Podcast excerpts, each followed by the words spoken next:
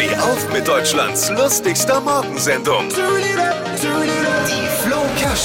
Die frühere SPD-Vorsitzende Andrea Nahles soll neue Chefin der Bundesagentur für Arbeit werden.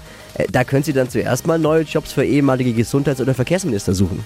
Wäre doch ein erster Job. Andrea Nahles, neue Chefin der Bundesagentur für Arbeit. Äh, ab sofort werden die Arbeitslosenzahlen künftig äh, vielleicht vorgesungen. Da da di da da da da da da da da da. Ja, genau. Ich mach mir die Welt wieder wieder wie sie mir gefällt. Das wird was.